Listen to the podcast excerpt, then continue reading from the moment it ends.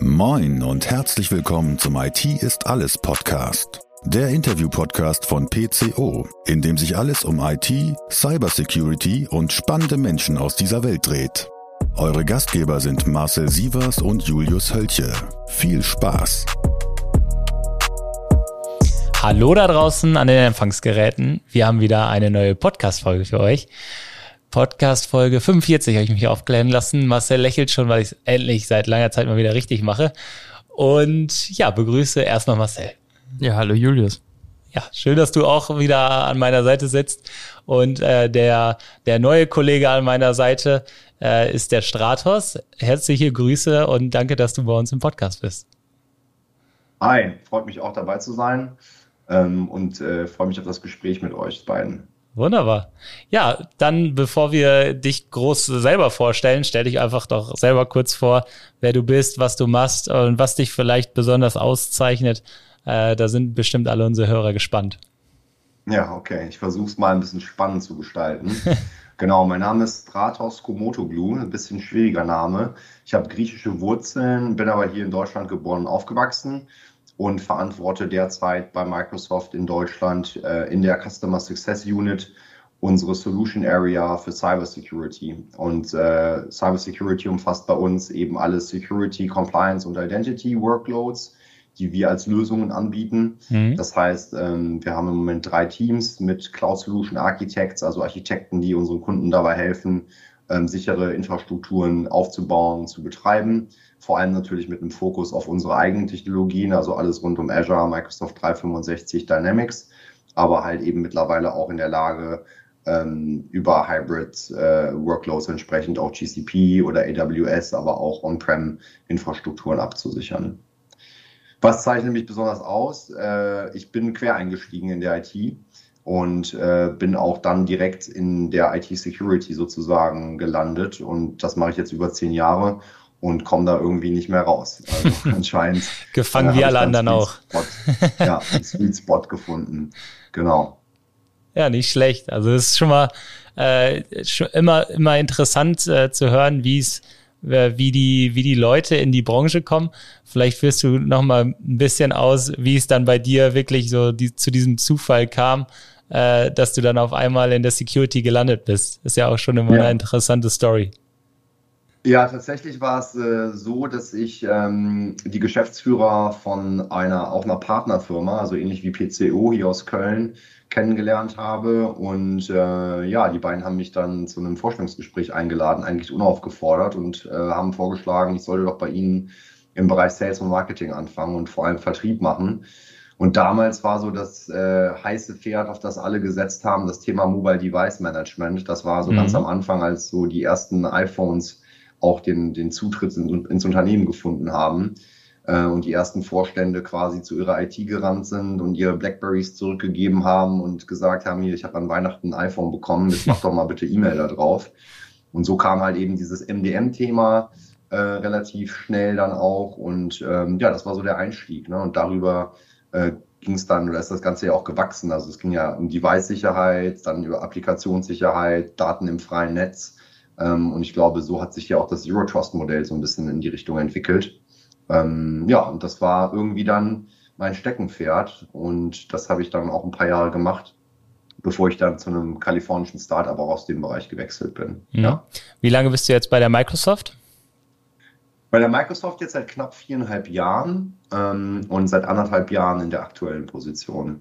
Habe bei der Microsoft angefangen in der Business Group und war für die Cybersecurity-Strategie und das Business Development für den deutschen Markt verantwortlich. Mhm. Ich kann mich äh, daran erinnern, als ich bei der PCO gestartet habe, vor ja, ein bisschen mehr als zweieinhalb Jahren, da war so gerade dieser äh, große Aufschrei bei Microsoft in eine neue Welt äh, mit, mit mehr Security. Ich habe da immer noch vor Augen äh, die, die Riesenzahlen, äh, die damals auch von, von Satya Nadella ausgerufen wurden, was man jetzt bereit ist zu investieren äh, in, in eine neue Security-Strategie. Ähm, das passt ja dann auch relativ gut mit der Zeit, wo du dann angefangen hast. Also ich sag mal viereinhalb Jahre her. Bei mir war es ein bisschen später. Ich habe dann die, die letzten Züge davon mitgekriegt. Du hast ja wirklich den kompletten Start, auch dieses äh, Zitats vielleicht auch vom, äh, vom Microsoft-Vorsitzenden, nenne ich ihn jetzt einfach mal, äh, mitbekommen. Würdest du sagen, dass sich das auf jeden Fall auch sehr positiv auf das Gesamt Image von Microsoft aus, ausgewirkt hat und dass dieser, dieser Weg, der da eingeschlagen wurde, dann 2018 auch wirklich ein sehr besonderer war? Ich glaube tatsächlich, dass man äh, Cybersecurity oder auch Security äh, aus, aus zwei verschiedenen Blickwinkeln betrachten muss. Und wenn man den ersten Blickwinkel nimmt, ähm, dann würde ich tatsächlich auch die These wagen und sagen, Microsoft war schon immer ein großer Security-Player. Äh, und zwar in dem Sinne, dass wir ja seit vielen Jahren ein sehr großes Lösungsportfolio haben. Ja, uh, the world runs on Microsoft sozusagen. Ähm, das heißt, wir haben schon immer eine große Verantwortung gehabt, unsere Produkte und unsere Lösungen auch entsprechend sicher zu machen. Ähm, auf der anderen Seite mit dem, ich sag mal, auch Hype und auch dem Eintritt in, in die Cloud haben, hat sich die Verantwortung entsprechend nochmal ausgeweitet, weil Kunden ihr, ihr wichtigstes Gut bei uns in die Hände legen. Das sind eben die Daten, Intellectual Property. Und damit haben wir halt eben eine sehr hohe soziale Verantwortung oder auch eine Verantwortung generell, eben diese Daten bestmöglichst zu schützen. Und das spielt natürlich auch Datenschutz eine große Rolle. Das ist das eine, also diese Verantwortung, dass wir Daten schützen müssen, die gab es schon immer. Das andere ist alles, was in Richtung Cybersecurity Lösungsportfolio geht. Also mhm. auch wenn ein Kunde beispielsweise heute gewisse Workloads in Azure betreibt, dann bieten wir einen Grundschutz, wie unsere Rechenzentren abgesichert werden, dass die Daten da drin aber auch sicher äh, bearbeitet werden, dass der Zugriff auf diese Daten sicher erfolgt, dass ein ausreichender Schutz eben auch auf dem Übertragungsweg gegeben ist. Das ist die Verantwortung des Kunden, ja. Und, und ich glaube, dieser Aufruf und auch die Invest in den letzten Jahren, wir haben sehr, sehr stark investiert in die Weiterentwicklung, Research, Development von Cybersecurity-Lösungen, die wir heute auch verkaufen. Ähm, an, dem, an dem ersten Aspekt hat sich nichts geändert, dass wir natürlich weiterhin auch diesen Grundschutz bieten müssen. Ähm, wenn man sich auch anschaut, dass es ja nicht nur im, ich sag mal, im Geschäftskundenumfeld Firmen gibt, die unsere Lösungen nutzen, aber auch ein Hotmail-User ähm, erwartet ja einen entsprechenden Schutz. Ähm, und deswegen glaube ich, Microsoft war schon, war schon immer relativ security aware. Ähm, aber ja, es hat sich definitiv die letzten Jahre gewandelt. Äh, unser Cyber Security Portfolio ähm, wurde ja enorm ausgebaut. Ich erinnere mich noch damals, als Intune, ja, so als MDM-Lösung auf den Markt kam. Damals war ich beim Mobile Iron beschäftigt. Das war damals der Marktführer, auch was Innovation angeht. Da war Intune noch nicht so weit. Ja, da war Intune auch noch nicht wirklich ähm, äh, ja, äh, kompetitiv. Ähm, und das hat sich natürlich auch weiterentwickelt. Also wir haben massiv investiert. Das Thema ist eine große Priorität geworden. Wir haben im letzten Fiskaljahr ähm, auch, auch äh, enorme Umsatzzahlen damit natürlich ausgerufen. Und ähm, ja, wie schaffen wir das? Investitionen, aber auch wirklich einen Fokus darauf. Und ich glaube, wenn wir uns auch die makroökonomische Lage angucken im Moment, ähm, dann ist das Thema Cybersecurity auf jeden Fall ein wichtiges Thema, in das wir auch in der Zukunft weiter investieren werden. Also du hast es schon ganz gut angesprochen.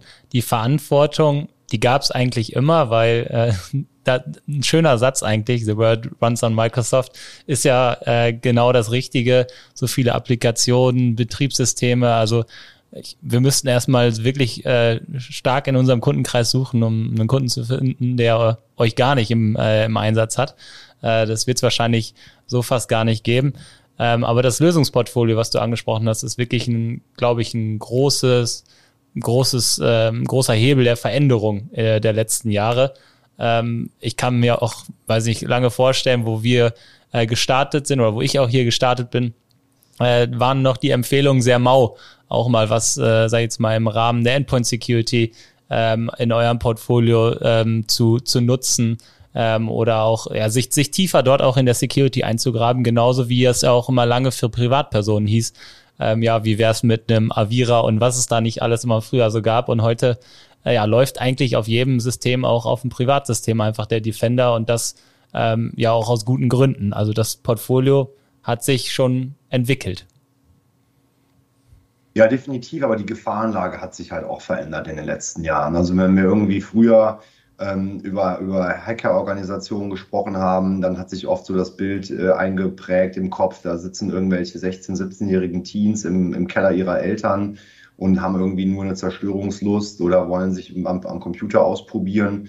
Heute haben wir ja verschiedene Gefahrenvektoren äh, aus zweierlei Richtungen. Also wir haben einmal Nationalstaaten getriebene Attacken, ähm, auch jetzt gerade im Rahmen der Ukraine-Krise oder des Ukraine-Kriegs muss man ja mehr sagen, ähm, dass auch Staaten wie Russland, aber auch Nordkorea, ähm, der Iran auch ähm, ja, Hackergruppen mitfinanzieren, ähm, um da im Bereich der Industriespionage, aber auch Staatenspionage entsprechend tätig zu werden.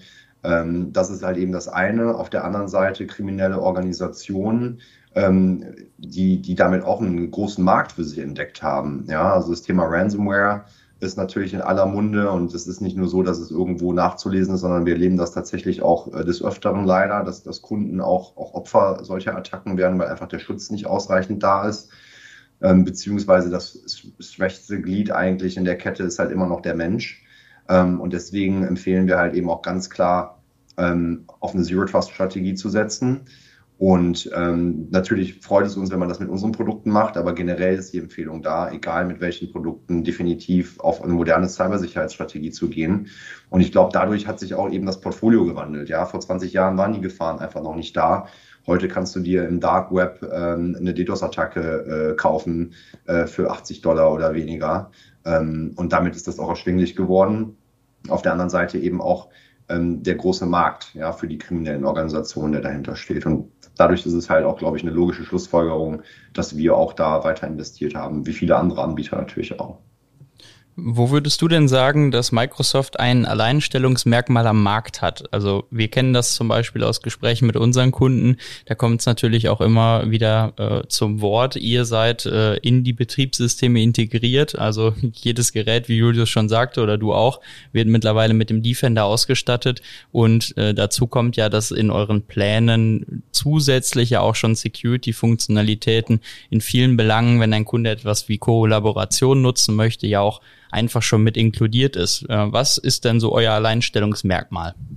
Ja, also ich glaube zum einen, das Alleinstellungsmerkmal ist definitiv die Integration von Security Workloads in die Lösungen. Also das geht ja über Windows in Microsoft 365, aber auch bis hin zu Azure und Dynamics 365. Also das ist immer dieses Thema Build-in, ja, ähm, von der ersten Zeile Code fließt auch entsprechend Security Code mit ein in die Lösungen. Das ist definitiv ein Alleinstellungsmerkmal und ich bin auch fest davon überzeugt, wenn wir diese Diskussion manchmal führen, auch mit Kunden Best of Breed versus Best of Suite. Ja, ich glaube, es gibt irgendwie 300 verschiedene Security-Anbieter pro Kategorie, ja, so gefühlt. Ähm, natürlich kann man über offene Schnittstellen immer auch eine gute Integration gewährleisten. Am Ende des Tages, ähm, umso besser die Integration von Haus aus ist, umso höher auch der Schutz. Jede, jede Schnittstelle äh, kann am Ende des Tages auch nochmal ein Scheunentor öffnen. Zum anderen ist es aber auch, glaube ich, die Bandbreite an Signalen, die wir halt eben jeden Tag analysieren. Ihr habt es eben angesprochen, früher äh, ein statisches Antivirenprogramm, das hast du dir installiert und einmal im Monat hat es irgendwie unten in der Taskleiste aufgeblinkt und dich nach einem Update gefragt. Heute funktioniert das leider nicht mehr so. Das heißt, auch wenn wir uns die, äh, die Virenlandschaft angucken, äh, polymorph äh, autonom ähm, ist, glaube ich, der Fachbegriff. Ähm, das heißt, wenn ein System befallen wird von einem, von einem Virus oder von einer Malware, in dem Moment, wenn, wenn dieses Virus oder die Malware sich weiter verbreiten, äh, verändern sie ihre Erscheinungsform. Das heißt, du kannst eigentlich mit statischen Analysen gar nicht mehr arbeiten. Du brauchst verschiedene äh, Ansatzpunkte, um entsprechend eine Gefahr auf einem Endpunkt zu entdecken. Das eine, ähm, das ist halt eben das eine. Und, und das andere ist, dass eben dadurch auch, ein, ich sag mal, ein Schutz auch statisch eben gar nicht mehr widerstandsfähig ist gegen diese, gegen diese Arten von, von Viren und von Malware. Und wir haben halt eben über unsere Bandbreite an Signalen, also wenn ihr euch überlegt, wie viele Windows-Geräte es gibt mit Windows 10, Windows 11, äh, Xbox Live äh, als, als, als, als Plattform auch, äh, hotmail.com oder msn.com, äh, Outlook Hotmail.com ist, glaube ich, der aktuelle Name. Ich habe damals noch einen Hotmail-Account äh, aufgemacht, wahrscheinlich sage ich das deswegen, ähm, aber auch im Bereich Office 365. Ähm, das heißt, wir haben halt eben ein, ein, ein sehr großes Wissen, was passiert da eigentlich gerade im Netz. Ja? Wir analysieren Ähm, das ist so die offizielle Zahl. Wir sagen, wir analysieren 24 Trillionen Security-Signale in 24 Stunden.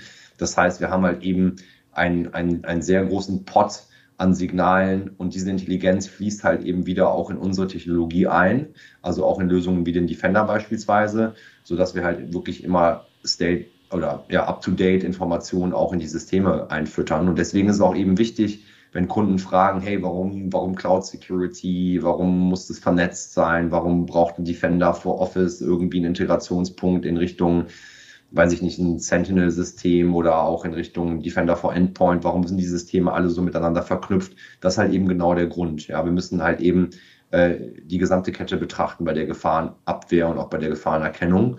Ähm, und das ist, glaube ich, ein Alleinstellungsmerkmal, weil diese Insights äh, von einer so großen Bandbreite an Signalen, glaube ich, hat kein anderer Hersteller weltweit. Ähm, nicht, also weil wir sie eben einmal aus einem natürlich sehr großen, starken Security-Portfolio ziehen, aber auch eben eine, eine, sehr große Anzahl an Endpunkten, User-Identitäten haben, die wir verwalten in der Cloud, äh, wo wir halt eben diese Signale auch eben mit rausziehen können. Und eigentlich profitiert jeder Kunde davon. Ja, ich sag mal, wenn bei euch jetzt irgendwo eine neuartige Gefahr erkannt wird und das Signal wird zurückgespielt in unsere Systeme, dann können wir den nächsten Kunden schon mal proaktiv davor schützen. Und das sind halt eben die Insights, wo ich sagen würde, das ist ein absolutes Leitstellungsmerkmal. Plus auch eben die Anzahl an Experten, die wir weltweit beschäftigen. Also über 8500 Security-Experten ähm, im Cyber Defense Operations Center, äh, was unser eigenes SOC ist. Wir haben eine Digital Crimes Unit. Äh, wir haben verschiedene Abteilungen, die weltweit äh, in 77 Ländern sitzen, ähm, die sich mit nichts anderem beschäftigen als, als mit dem Schutz unserer Kunden und mit dem Schutz der Daten, äh, die bei uns in den Händen liegen. Und ich glaube, das ist schon ein West, ähm, der, der so wahrscheinlich einzigartig ist in der Welt. Jetzt hast du äh, in den Anfängen der, äh, der Podcast-Aufnahme auch schon ein, zwei Mal das Wort Zero Trust fallen lassen. Ist ja auch etwas, was man sehr stark mit euch verbindet. Äh, ich weiß gar nicht, ob ihr der, der, äh, der Gründer dieser, dieses Wordings wart, aber man verbindet es auf jeden Fall mit euch. Ähm, wir haben das auch mal in einer, in einer Podcast-Folge aufgedröselt, was man eigentlich hinter diesen Begriffen auch ähm, verstehen kann. Äh, jetzt ja. in, interpretiert jeder das ja auch so ein bisschen anders, weil es mal wieder ein Hype-Begriff ist, der so ein bisschen durch die Branche getragen wird. Ähm, wo setzt es bei euch an? Also wo findet man das in der Strategie wieder? Und ist es vielleicht genau da, wo du eben gesagt hast, ja, wir haben das Vernetzte der Lösung und das miteinander interagieren. Wie, wie würdest du es, wie würdest du es beschreiben, wie es bei euch aussieht? Ja, also wir selber setzen auch voll auf Zero Trust und wir setzen auch auf unsere eigenen Lösungen äh, im, im Security-Umfeld. Wäre auch schlecht, wenn nicht, ne? ähm, Wäre auch schlecht, wenn nicht. Ähm, und wir sind eine Organisation, ich glaube mittlerweile mit über 180.000 Mitarbeitern weltweit. Ähm, mhm. Das ist schon äh, auch eine Herausforderung und, äh, und auch bei uns eben sehr schützenswert. Ja, zum einen natürlich, weil wir selber erstmal eine Company sind, die sich auch mit Angriffen auseinandersetzen muss, ganz klar. Ich glaube, wir sind auch ein attraktives Ziel von Cyberkriminellen. Zero Trust beschreibt ja im Endeffekt keine Lösung. Ich glaube, der Begriff äh, ist auch schon über zehn Jahre alt. Aber da geht es im Endeffekt um drei Prinzipien. Das erste Prinzip ist im Endeffekt, geh davon aus, dass du gebreached worden bist, dass irgendwo, irgendwo schon mal was, also irgendwas passiert ist. Ja, assume breach im Sinne von absolute Vorsichtigkeit. Und äh, der zweite, der zweite tragende Pillar oder die zweite tragende Säule ist wirklich das Thema ähm, Least Privileged Access, ja, also wirklich geringster Zugriff beziehungsweise Zugriff eines Users auf gewisse Ressourcen, Dateien, Applikationen immer nur dann, wenn sie wirklich notwendig sind. Mhm. Am besten wirklich immer on demand. Ähm, und der dritte Pillar wirklich explizit zu verifizieren. Ähm, am Ende des Tages geht es hier eben sehr stark darum, wie schützen wir die Identitäten, weil mit dem Identitätsschutz startet nun mal auch eine Zero-Trust-Reise.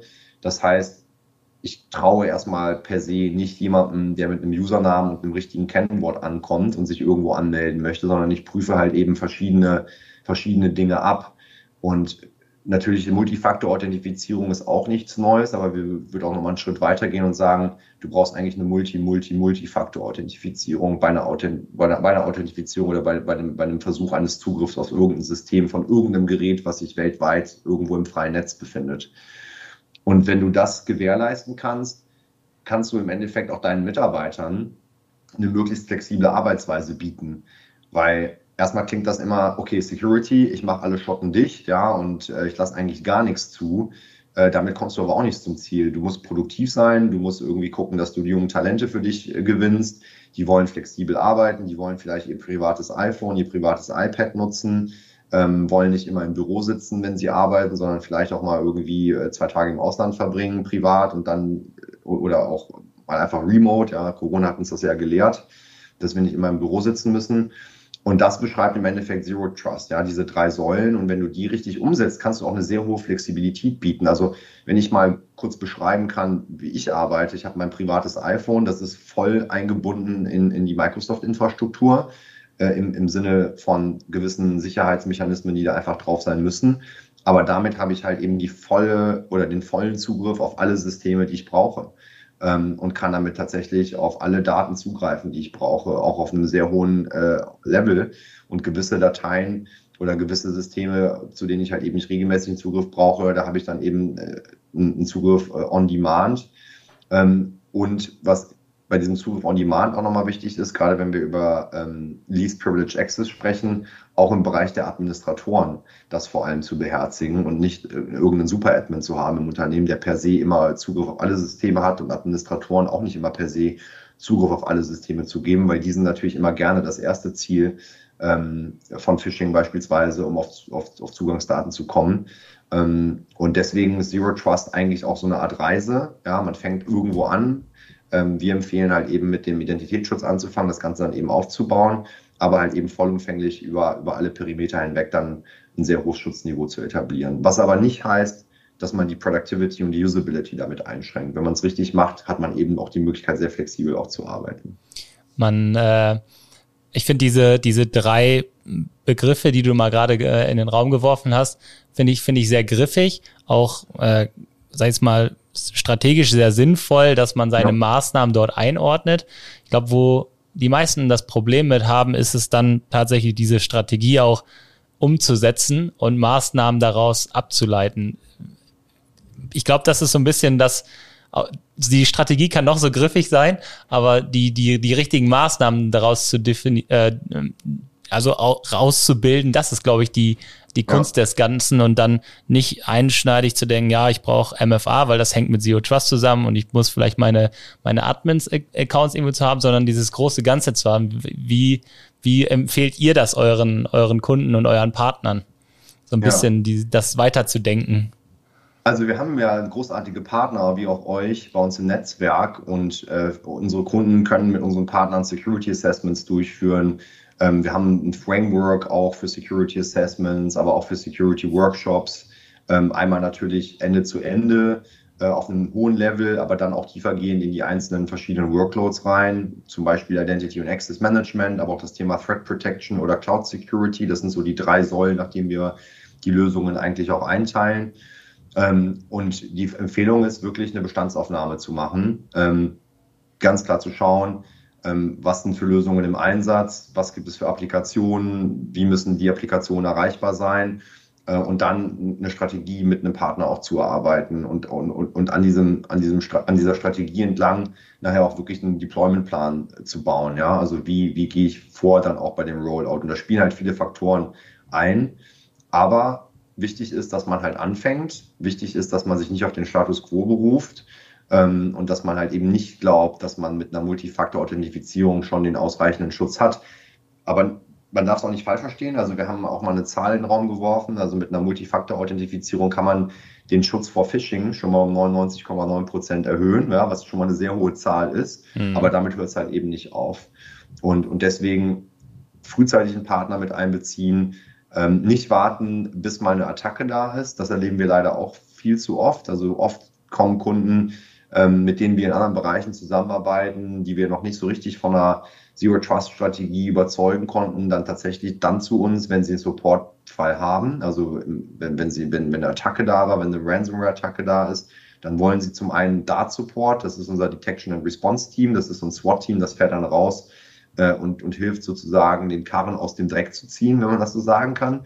Und danach gehen sie halt eben dahin. Also Empfehlung ist wirklich nicht abzuwarten, sondern das als, als, oberste, als, oberste, als obersten Agendapunkt ähm, auch zu haben in, in, als Teil der Unternehmensstrategie.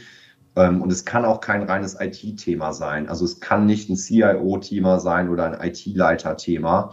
Das Thema Cybersicherheit ist ein CEO-Thema, würde ich ganz klar sagen.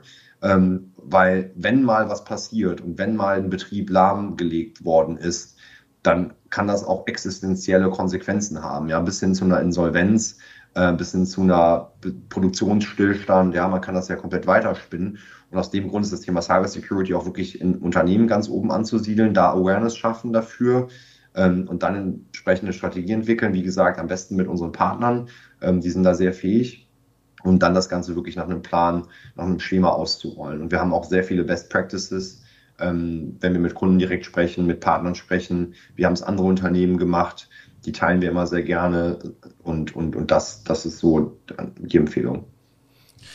Jetzt ist ja die äh, Microsoft-Welt sehr, sehr groß im Bereich der Informationssicherheit, ja. aber sicherlich nicht, äh, ja, ich sag mal, nicht so voll, dass man jegliches Problem und äh, anhand eurer äh, Lösungen beheben kann.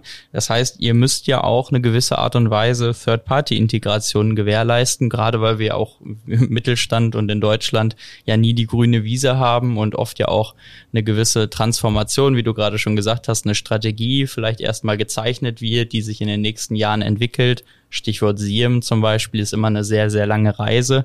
Ähm, wie arbeitet ihr denn vielleicht mit anderen größeren IT-Security-Herstellern zusammen und äh, wie ermöglicht ihr dort auch einen reibungslosen Austausch? Ja, wir haben definitiv ein Partnernetzwerk. Also wir, wir sehen Security auch als einen Teamsport. Das ist so unser Motto, weil wir werden nicht für alle Kategorien Lösungen anbieten. Unser Fokus ist tatsächlich stark natürlich auf Cloud-Dienste. Ähm, damit meinen wir aber auch Cloud-Dienste von anderen Herstellern, also wie ich eben gesagt hatte, GCP, AWS, ähm, haben wir eben entsprechend auch Workloads, um, um da im beispielsweise Defender for Cloud-Umfeld auch diese zu schützen. Ähm, wir schützen natürlich nicht nur Windows-Geräte, ähm, wir schützen auch natürlich Windows Server, klar, aber auch im Bereich Linux äh, bieten wir einen Schutz. Und auf der anderen Seite, wenn wir über Betriebssysteme sprechen, iOS, äh, macOS, Android ist halt eben auch mit abgedeckt. Und dann in den Bereichen, wo wir halt nicht aktiv sind, also beispielsweise, wenn wir über On-Prem Firewall-Technologien sprechen ähm, oder über andere Sicherheitskategorien, da haben wir halt eben auch ein Partnernetzwerk. Wir bieten offene Schnittstellen auch an. Das heißt, die Lösungen lassen sich auch integrieren lassen sich dann auch über unser Sentinel, also unsere SIEM-Lösung, auch entsprechend mit, mit integrieren. Wir bieten aber auch im SIEM-Umfeld beispielsweise eine Integration an mit Splunk. Splunk ist ja auch eine weit verbreitete Lösung, gerade im On-Prem, im On-Prem-Umfeld. Ähm, sehen das also definitiv als Teamsport, haben APIs und arbeiten auch mit anderen Herstellern zusammen. Ist das nicht auch gerade ein ein Thema, was vielleicht heutzutage gar nicht mehr anders geht, weil du hast mal so die, die Bedrohungslage beschrieben. Ähm, ja. Ich glaube, wenn man es wenn man's nicht macht, dann äh, sortiert man sich auch ganz schön aus und stellt die, die Kunden da draußen und die Unternehmen da draußen auch vor ganz schön großen Herausforderungen, weil sich gar nicht halt immer alles so Konsistenz mit einem Partner abbilden lässt auch, oder? Genau, das ist auf jeden Fall so. Und wie ich eben auch gesagt habe, für gewisse für gewisse Szenarien bieten wir auch keine Lösung an und da müssen wir halt einfach gucken, dass wir da auch eine gute Integration gewährleisten. Äh, Microsoft Intelligent Security Association ist so der, der Oberbegriff. Mhm. Da finden sich, äh, ich glaube, ein paar hundert mittlerweile äh, Partner aus dem Security-Umfeld, mit denen wir zusammenarbeiten, mit denen wir Integration haben, die auch supported sind. Und, und das wird auch weiterhin so bleiben. Also wir investieren auch weiterhin in Partnerschaften. Natürlich versuchen wir auch viel selber zu entwickeln. Wir entwickeln unsere Lösungen auch stetig weiter. Wir müssen auch gerade gucken, dass wir im Bereich On-Prem, das ist so eins der neuen Themen, wenn wir auch über, die, über den Defender sprechen, da haben wir jetzt im, im Bereich Defender for Server ähm, einige Neuentwicklungen auch, auch vorgestellt in den letzten Monaten, weil wir natürlich da gerade im Bereich Windows Server auch nochmal großes Potenzial haben äh, für, eine, für, für eine Gefahrenlage. Ähm, aber nichtsdestotrotz wird auch dieser Partnerfokus weiterhin bleiben. Gibt es da so eine Übersicht, wo man auch mal gucken kann, wenn man sagt, okay, ich habe jetzt hier Partner XY im Einsatz, äh, den Hersteller XY, dass man mal gucken kann, okay, wie kann ich den vielleicht auch mit ja. euch unter einen Hut bringen? Genau, also das wäre so das Stichwort, ne? Microsoft Intelligent Security Association, da sind die eigentlich gelistet, da kann, mhm. das, das kann man bingen, das Wort. Ähm, aber wir können wahrscheinlich auch ähm, gemeinsam irgendwie drauf verlinken, wenn wir den Podcast veröffentlichen. Ansonsten finden sich die Informationen auch auf unseren Webseiten dazu. Ja, perfekt. Dann, äh, du hattest eben einmal die Threat Intelligence Services auch angesprochen. Äh, und ja. äh, ich glaube, es waren Trillionen Events in 24 Stunden. Das ist immer ja. so eine Zahl, die äh, habe ich mir mal gemerkt, obwohl sie eigentlich viel zu hoch ist, um sich die wirklich zu merken. Ähm, was, was könntest du so an aktuellen Angriffstrends auch mal mit nach draußen werfen und was sind vielleicht auch so ein paar Learnings, äh, die die letzten Monate gebracht haben, die den Hörern vielleicht helfen? Ja, also wir bringen einmal im Jahr den sogenannten Digital Defense Report raus. Die letzte Version ist von Oktober 2021. Die nächste Version kommt jetzt im Oktober 2022. Das ist immer ein relativ mhm. langer Report. Das sind immer über 100 Seiten. Sehr detailliert über Angriffstrends und Muster, die wir halt sehen. Im letzten Report hatten wir eigentlich äh, mehrere Fokusthemen. Das eine Fokusthema war Ransomware und hier vor allem Human Operated Ransomware. Das heißt also, dass nicht mehr blind mit der äh, Flinte sozusagen auf Spatzen geschossen wird, sondern dass ähm, ganz genau Unternehmen äh, eben ausgesucht werden, Ransomware-Attacken durchgeführt werden und die Ransomware entsprechend aus der Ferne auch gesteuert wird. Also wirklich sehr gezielt auf Unternehmungen. Ähm, da geht es dann natürlich oft auch um Erpressung oder auch einfach nur um Stillstand, je nachdem. Ähm, zweiter Trend Supply Chain, IoT und OT Security, also wirklich Angriffe auf die Lieferketten, auf, auf industrielle Unternehmen, um da dann tatsächlich auch in Richtung äh, Stillstand zu arbeiten, um damit auch vielleicht den Druck zu erhöhen in Kombination mit einer Ransomware-Attacke. Ähm, das Thema Phishing ist leider immer noch oft der Eintritts- oder die Eintrittskarte für eine mhm. erfolgreiche Ransomware-Attacke, muss man leider so sagen, obwohl das Thema Phishing ja echt irgendwie schon so 90er klingt, finde ich. Schon fast ausgelutscht, ähm, ja. Das irgendwie denkt man, aber ist es tatsächlich nicht, ja. Und das heißt also hier auch die Empfehlung ganz klar, wie kann ich wirklich die, die, die, die Endbenutzer schützen? Und da geht es nicht nur um technologischen Schutz, sondern es geht wirklich auch stark darum, Security Awareness Trainings anzubieten, ähm, auch mal vielleicht einen Testlauf zu unternehmen, ja, mit einer vermeintlichen Phishing-Attacke, mal zu analysieren, wie viele Leute klicken da drauf, wie viele Leute öffnen einen Anhang und so weiter. Das macht sehr viel Spaß, glaube ich, das auch aus einer IT-Sicht zu beobachten. Ähm, und dann danach auch entsprechend mit den Usern in Training zu gehen oder Trainings anzubieten. Es gibt mittlerweile auch viele Anbieter von, von standardisierten Security Awareness Trainings, dass man da eben auch nicht selber entwickeln muss. Und das Thema Nation States. Threats. Ja, wir haben äh, jetzt auch im Rahmen der Ukraine-Krise ja nochmal einen speziellen Report rausgebracht, wie wir auch die Ukraine unterstützt haben. Also wir haben ähm, jetzt auch im Rahmen der Krise da äh, im Bereich Cybersecurity geholfen. Das kann man nachlesen. Ähm, aber wir haben auch entsprechend äh, seit November 2021 schon Aktivitäten aus, aus, aus Russland in Richtung Ukraine halt eben äh, nachverfolgen können, was da halt eben in dem Report auch, auch nochmal deutlich gemacht wird. Und, und Nation-State-Threats im Sinne von wirklich Nationalstaaten getriebenen Attacken ist halt eben was, wo ich persönlich glaube auch, dass wir auf einer ganz anderen Ebene, ich meine, wir reden immer viel über Unternehmen und Industrie und wie kann man da entsprechend die Wirtschaft schützen, aber ich glaube auch, dass der Staat vor allem und auch kritische Infrastrukturen besonders schützenwert sind. Und da hat das BSI in den letzten Monaten ja auch nochmal verstärkt aufgerufen zur Vorsicht und auch entsprechend aufgerufen, hier nochmal in Richtung Security zu gucken und zu investieren. Ähm, das sind Gefahren, wo ich nicht hoffe, also ich hoffe nicht, dass wir in naher Zukunft uns damit auseinandergesetzt sehen, dass wir wirklich mal irgendwo vielleicht einen erfolgreichen Angriff auf einen Energieversorger oder so haben. Ähm, aber das sind tatsächlich Gefahren, die, die real sind. Und, und ich glaube, das ist nochmal ein Punkt mehr zu sagen, hey, Cybersecurity ist echt ein Thema, was auf einer ganz hohen Ebene diskutiert werden muss. Ich glaube, auch auf einer politischen hohen Ebene muss es diskutiert werden und muss es auch beschleunigt werden. Und gleichzeitig brauchen wir auch niedrigere Hürden, ähm, was, was, was so die, diese Datenschutzdiskussion angeht beispielsweise. Wir, wir reden in Deutschland immer sehr, sehr gerne über den Datenschutz und dass die Cloud nicht so sicher ist. Und da ist immer sehr viel Fehl- und Disinformation aus meiner persönlichen Sicht auch drin. Ich sage das extra nochmal. Ähm, aber wir beschäftigen uns meines Erachtens nach zu wenig mit den relevanten Themen und die spielen sich wirklich in, in dem Bereich ab.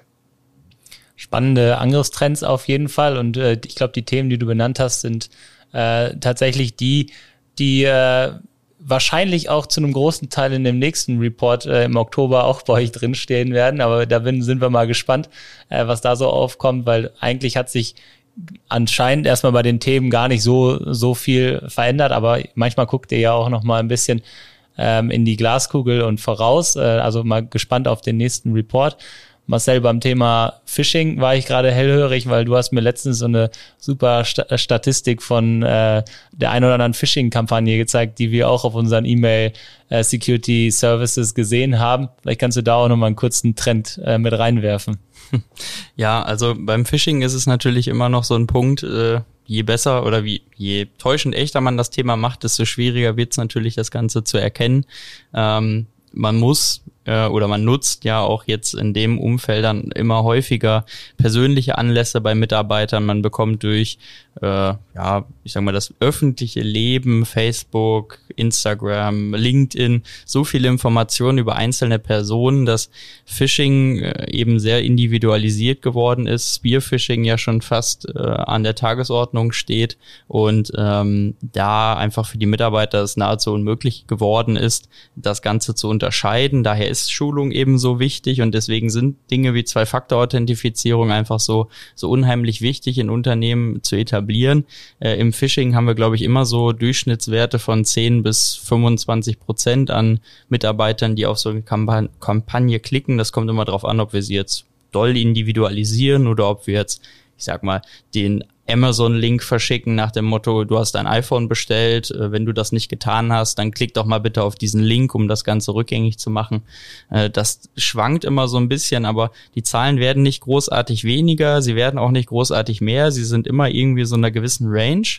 Und ähm, was dazu noch zu erkennen ist, dass natürlich Unternehmen, die sagen, okay, wir haben aber eine Zwei-Faktor-Authentifizierung, die sind auf einmal weniger dafür äh, sensibilisiert, als dass sie sagen, ich muss trotzdem mich um Phishing kümmern, weil sie ja sagen, naja, kann ja eigentlich nichts passieren, aber dass dann Angreifer mittlerweile Umwege definieren am Phishing vorbei äh, oder an der Zwei-Faktor-Authentifizierung vorbei, indem sie dann dazu anhalten, zum Beispiel USB-Sticks zu verwenden oder ihre Privatcomputer, wir hatten das bei Cisco letztens, äh, die Daten auslesen aus äh, dem eigenen Gmail-Account und dann über Umwege ungesichert ins Netzwerk zuzugreifen. Das sind halt immer noch Gefahren, die ich auf der Fahne haben muss und selbst wenn wir eine durchgängige Zwei-Faktor-Authentifizierung haben, dann nutzen die Gruppen, wir haben es in den Conti-Leaks gelesen, eben halt Schwachstellen von Windows- oder Linux-Servern und haben dann in dem Umfeld natürlich auch Zugriff aufs Unternehmensnetzwerk, haben dann diese eine Hürde überwunden, müssen sich dann halt noch irgendwie administrative Accounts schnappen, aber das geht dann halt auch ohne Phishing. Zusätzlich hast du mir noch gesagt, dass wir in den letzten ein, zwei Wochen riesige Kampagnen gesehen haben. Das stimmt. Und äh, glaube ich, eine Blockrate hatten, die noch nie so hoch war.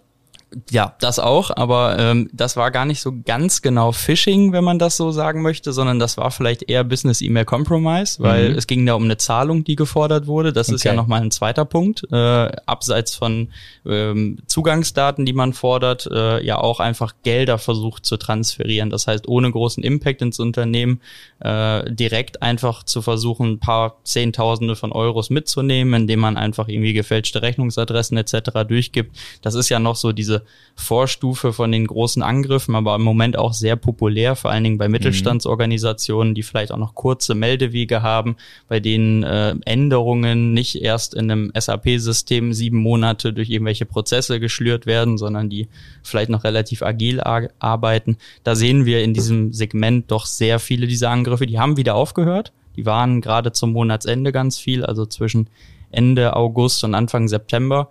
Aber da haben wir bei einem E-Mail-Aufkommen von rund, ja, so 4.000, 5.000 Mails pro Tag, haben wir ungefähr 25.000 bis 30.000 Mails jeden Tag gehabt, manchmal auch noch mehr in Peak-Situationen, die einfach alle vom gleichen Absender kamen und alle den gleichen Inhalt beinhaltet haben, von vornherein abgelehnt wurden. Und das ging nicht nur uns so, sondern das ging jedem zweiten Unternehmen. Ist immer spannend äh, zu sehen, was, was da draußen so los ist und was man vielleicht auch wiederum dafür machen kann, äh, dass man sich schützt, sowohl in technischen Lösungen als auch in, äh, in Prozessen, die vielleicht helfen. Gib uns doch nochmal am Ende, Stratos, so, so, so einen kleinen Ausblick. Äh, wir, wir lassen das immer alle unsere Gäste hier äh, uns einmal so ein paar Insights mitgeben. Und ich denke, bei Microsoft gibt es bestimmt viele Insights zu neuen Produkten oder, oder, oder äh, die du äh, unserer Hörerschaft einfach mal mitgeben willst und ein, vielleicht auch eigentlich gar nicht sagen darfst, aber äh, schneiden wir dann raus. Genau, ich kann euch tatsächlich äh, natürlich nicht viel sagen von dem, was da kommt, außer das, was wir, was wir auch jetzt äh, in, bei der Ignite ankündigen werden. Deswegen die Empfehlung ganz mhm. klar, hier 12. bis 14. Oktober findet die nächste Microsoft Ignite statt, findet auch wieder komplett hybrid statt. Cool. Also auch ein äh, großer Teil der Sessions wird online da sein. Ähm, was man auf jeden Fall sagen kann, wir werden weiterhin investieren, vor allem auch in den, in den, in den Bereich Hybrid Multi-Cloud Security. Das ist auf jeden Fall ein Fokusbereich. Uns ist sehr wohl bewusst, dass Microsoft nicht der einzige Softwareanbieter ist und dass, dass auch viele Unternehmen weiterhin on-prem unterwegs sein werden. Ich glaube, vor allem in Deutschland haben wir eben auch nochmal äh, Situation, dass wir viele Kunden haben, die ihre eigenen Rechenzentren betreiben. Das ist also definitiv eine der Investment Areas, in die wir weiter äh, investieren werden.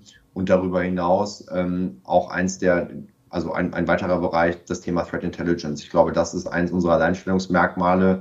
Ähm, wir veröffentlichen sehr, sehr viele Informationen, also da auch in Richtung Digital Defense Report im Oktober nochmal die Augen und Ohren offen halten. Da werden sicher auch nochmal ein paar interessante Insights von uns geshared werden.